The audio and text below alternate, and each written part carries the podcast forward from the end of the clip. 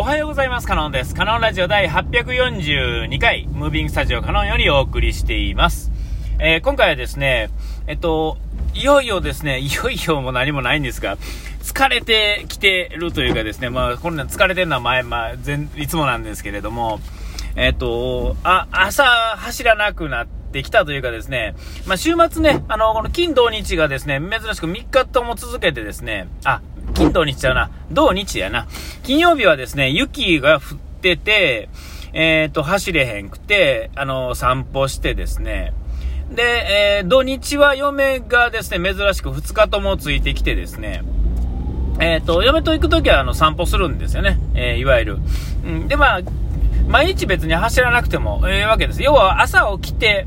えー、散歩するっていう、その、それが重要っていうかね、走るのは走るのでね、やった方がいいんですけれども、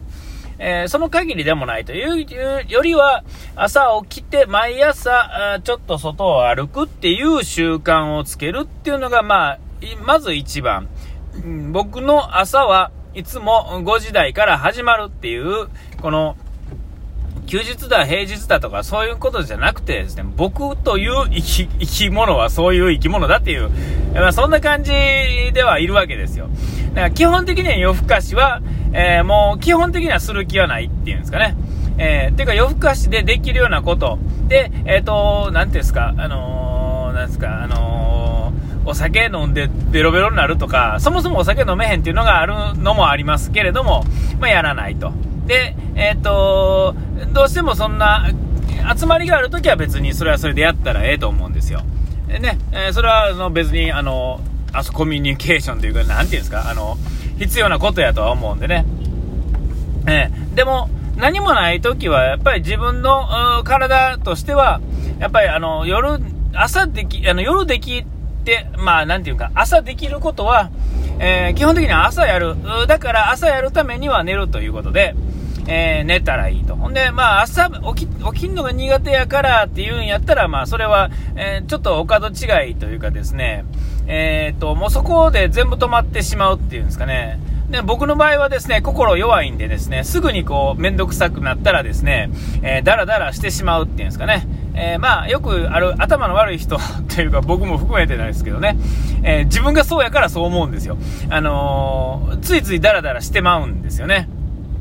えー、あの、別にあの、自分に厳しくやらなくても、ナチュラルにそれができるんだろうと思ってるんですよ。だから頑張って根性でいけてるっていう風にせないためにも、これはルーティンっていうのがっていう、こういう順番になっていくんですけども、うん、あのー、まあ、そんなんでですね、えー、っと、やってたんですけども、ちょっとここに来てですね、その3日続けてですね、うろうろ歩いて、で、今日、今日月曜日、ね、今日月曜日っていうか、あのあれですよ、撮ってる日が月曜日なんですけども、あの朝起きられへんかったっていうのもあるんですけども、いや、正しく言うと1回起きたんですけど、2度寝するっていうんですかね。寝て、で、えー、まあ、結果ね、まあ、知ってたんですけど、あの、雨がね、降るとき、外で出たくないじゃないですか。ね、まあ、雨の日でも僕は外で出ると決めてるので、雨でも雪でも外へ出るっていうんですかね。とにかく朝外へ出るっていう体に今、移行中ですよ。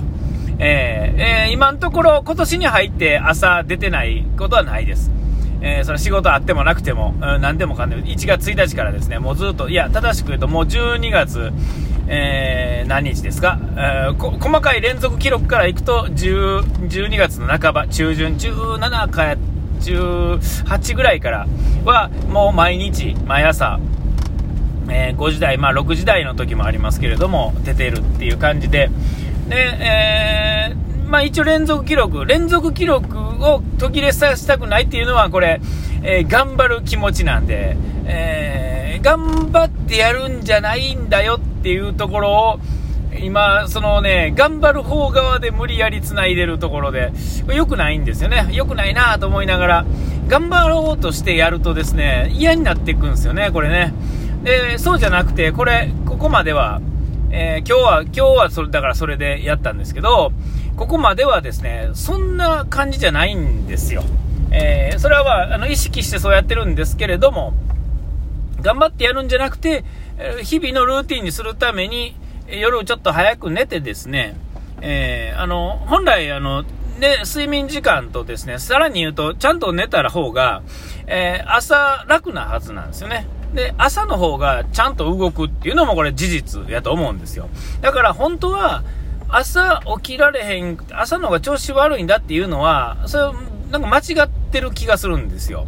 それはでも、えー、突然夜型やった人が朝型にしたって、それは無理なのは当たり前なんですよね。だからそのために、えー、朝方になるように準備かけていくっていう。で、それも僕も随分ね、朝向きにはなってると思うんですが、えー、これまだなりきってないっていうんですかね。えー、朝5時とかね、4時半とかに起きはる人から言わしたらですね、あの、まあ、あの、普通にね、ナチュラルにですよ。あの、気合で行くんじゃなくて、気合で行く人は、あの、で、途中で倒れたりとかね、したりして、え、おかしいな、毎朝ちゃんと起きてやってるのに倒れるとかね、え、どっか何かあるんですよね。何があるかは、それ人それぞれやったり、その人それぞれの体質っていうのもあるんで、向き不向きっていうのがあって、えー、これず、ずいぶん前にもね、ちょこっと言ってますが、えっ、ー、と、デブでうまいこと行く人も行くじゃない、いるじゃないですか。デブの方が調子いいっていう体質の人っていうのはね、あそれはそれでいると思うんですよ。それは自分が今まで作り上げてきたものなのか、そもそも、まあ、遺伝的っていうと、ちょっとね、僕はあんまり好きじゃないんですけども、えっと、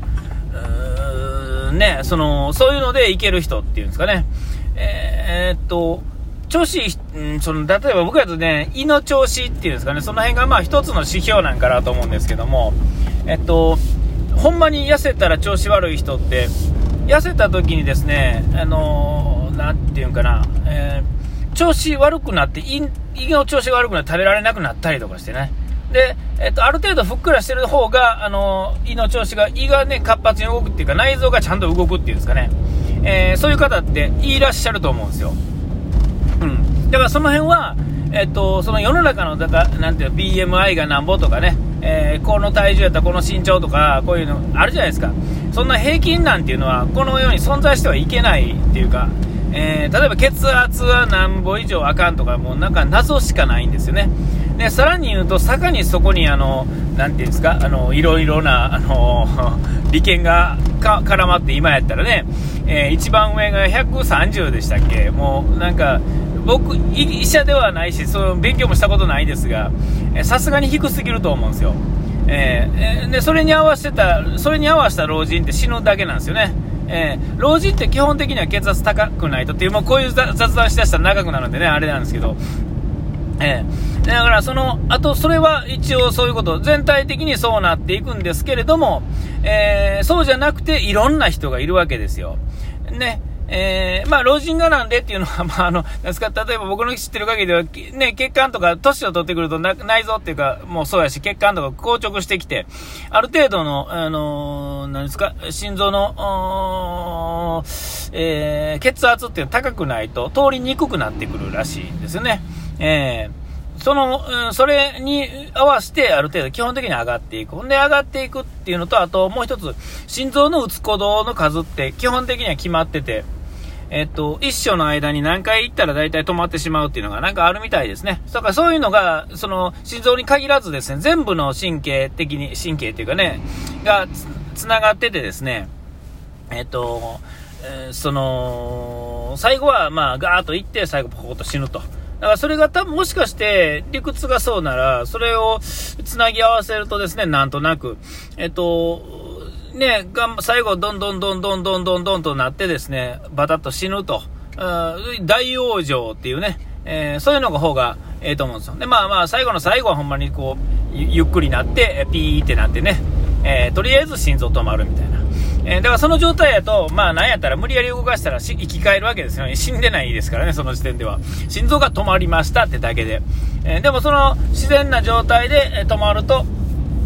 っていう、そんな感じだと思うんですね。人というか生き物というのはね。えー、えー、まあ それは、えー、例えばうちの、ね、ばあさんでもそうですが、え、最後はね、ほんまにあの、いわゆる病院のそういう死にかけ方ってあるじゃないですか。あの、ね、その心電図が徐々にゆっくりなっていってピーってなるみたいな、先生みたいな感じでなるやつね。ね。で、それ見ててね、なんとなく思うんですけれども、ね、あのー、そういう何を、何をか忘れた。えー、僕のばあさんでも、えー、そうやったんですよね。ただ、あの、そのばあさんがじゃあ健康に生きてたかって言われると怪しいんですね。タバコがもうめちゃめちゃ吸うし、んで、あの一升瓶横に置いて、あのなんていうんですか、あの人なんですよね。あの、お酒が日本酒大好きで、あの、タバコ大好きな人やったんで、えっ、と、そんな感じで、そんなんでも、えっ、と、病気一切なしで、えー、老衰で死なはったんですよね。えー、年はね、まだ70代やったと思うんですけども、えー、あのか何をもってっていうのは、それはだから、そのばあさんにとっては、タバコとかお酒っていうのは、えー、まあ、良かったわけですよね。大丈夫っていうんですかね。大丈夫っていうと悪いものみたいですが、えっと、そうじゃなくてってことなんですよ。だから人それぞれ、えー、向き不向きとか、こうした方がいい、ああしたいっていうのがあって、で、それは、えっと、これ誰に聞いても人から見たんで分からへん世界やと思うんですね。自分が、えー、自分で分かるっていうんですか。えー、ほんで、あの、その、